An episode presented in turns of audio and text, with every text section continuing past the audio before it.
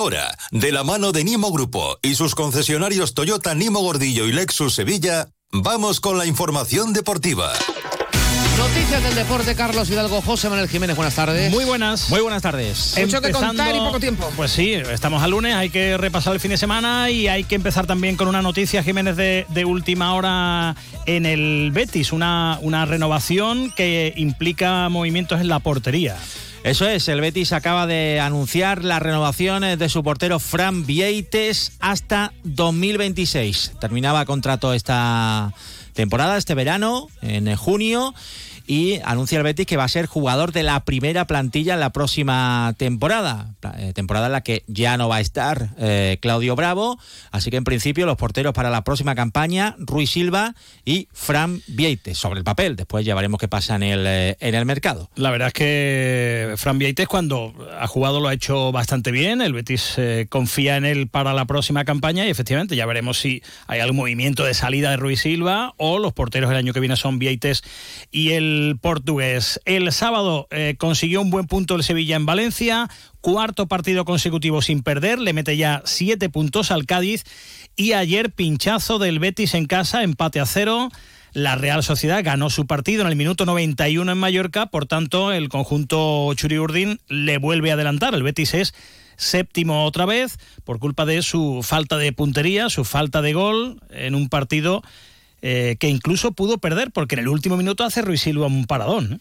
Sí, sí. Y hubo también una acción eh, polémica donde eh, pidieron penalti por unas manos los jugadores del Alavés, insistentemente su entrenador Luis García Plaza. De Sócrates. sí, una mano de, de, Sócrates. También pidió un penalti Fekir en la primera parte en el área eh, contraria, eh, bueno. Yo creo que eh, ninguno de los dos. Yo creo que, que, efectivamente ninguno de los dos. Fue la segunda parte, ¿no? También el, el, de, el de Fekir. Por cierto, ¿qué, ¿qué paradón le hace Sibera a Miranda, minuto 47, nada más arrancarle el segundo tiempo. En ese, en ese balón por la derecha no llega Abde y se tira al suelo y la engancha a Miranda y la, y la saca casi de dentro, tirándose eh, hacia dentro, digamos, de la portería, la saca Sibera, ahí, ahí la tuvo el Betis. Fue el paradón del partido, buen eh, portero también eh, Sibera, lo está demostrando este año con el eh, Alavés, y bueno, sí, es un partido otro más sin goles, con unos 20 primeros minutos del segundo tiempo, donde el Betis sí es cierto que tuvo más acercamiento, parecía que iba a llegar el gol, también los cambios, pero la verdad es que el Betis sigue teniendo un problema evidente eh, de gol, de falta de gol. Ha marcado 28 goles eh, en lo que llegamos de temporada.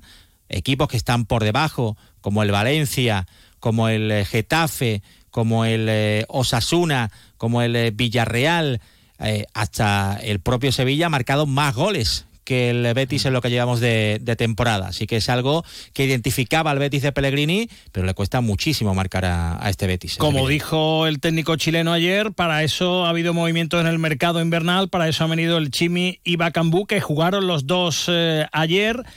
Y bueno, eh, buenas cosas, buenos movimientos de, de Bacambú. Mm, el Chimi mm, quizá más eh, efectista que otra cosa, sus carreras, sus presiones, sus peleas con los defensas y esas cosas, pero... se ve mucho, ¿no? También la pelea y demás, pero eh, es cierto que no aportó mucho, sobre todo cuando jugó en eh, punta, quizás algo mejor en banda, aunque no fue un brillante partido, y Bacambú es cierto que se le vieron algunos detalles, además se le hicieron una falta clarísima al borde del área en la última jugada del partido, que no, señaló el, el colegiado. Se quitó del cartel clara y ahí podía haber tenido una última oportunidad eh, el Betis. Pero muy pobre el Betis, eh, la gente además eh, impacientándose muchísimo, desesperada por esa falta de gol. Hay ansiedad en la grada del Villamarín, se vio el otro día en el partido del jueves frente al Dinamo de Zagreb y también en el partido de anoche. Pero fíjate el, dato que da el compañero Fran Martínez de, de relevo, arroba la liga en directo. El Betis es el equipo de primera división que menos minutos ha ido perdiendo durante esta temporada, de todos. 258 minutos. El equipo que menos minutos ha ido perdiendo durante un partido. Es curioso. Sí, sí. Es curioso. Eh, vamos a escuchar la valoración de Pellegrini sobre el partido de ayer. Un partido bastante completo que hicimos, mucho mejor de lo que hicimos el jueves. El jueves que ha tenido mucha recriminación a la intensidad o a la, o a la necesidad de, de buscar los tres puntos del minuto uno Hoy día lo hicimos, tuvimos oportunidades para haberlo logrado y no la pudimos convertir, pero en términos generales, por supuesto a excepción de resultados, que son dos puntos perdidos en casa sin lugar a dudas, el funcionamiento del equipo y la actitud me deja conforme.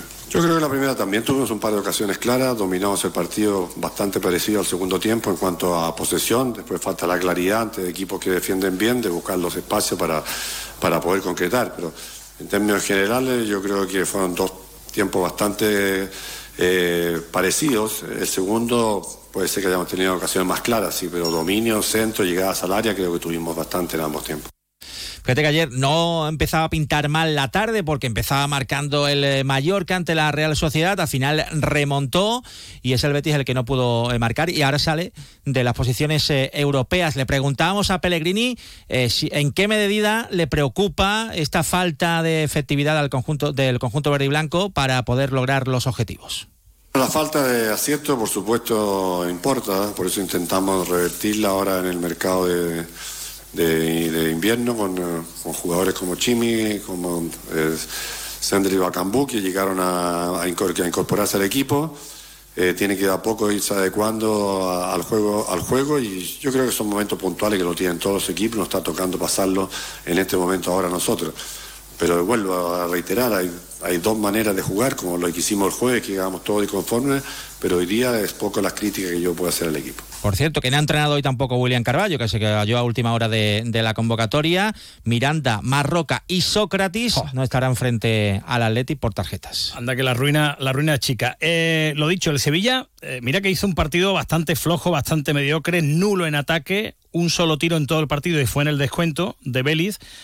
Pero es que para su situación es, el punto es de oro. Es verdad que el que sale a empatar suele perder, pero el Sevilla sacó ese punto. El Sevilla ya es otro Sevilla y el parcial es de 8 puntos sumados de los últimos 12 que se han disputado, cuarto partido consecutivo sin perder y eh, la distancia con el Cádiz ya es, con el descenso, es de siete puntos. Lunes y martes descanso, ha dado Quique Sánchez Flores otra vez eh, dos días de descanso a su plantilla y el miércoles volverán para eh, preparar el partido frente al Real Madrid. El Sevilla tiene bajas, el Real Madrid también. El Real Madrid presenta o va a presentar siete bajas para el partido del próximo domingo, los últimos eh, Carvajal y Camavinga. Bueno, pues a las nueve menos diez en la brújula del deporte les contamos más cosas y escuchamos más sonidos. Y por cierto, derrota frente al Leima Coruña del eh, Betis Baloncesto y mientras está ahí el estado de Chihuahua buscando a, Carlos Lazo, ¿no? ¿Dónde está presidente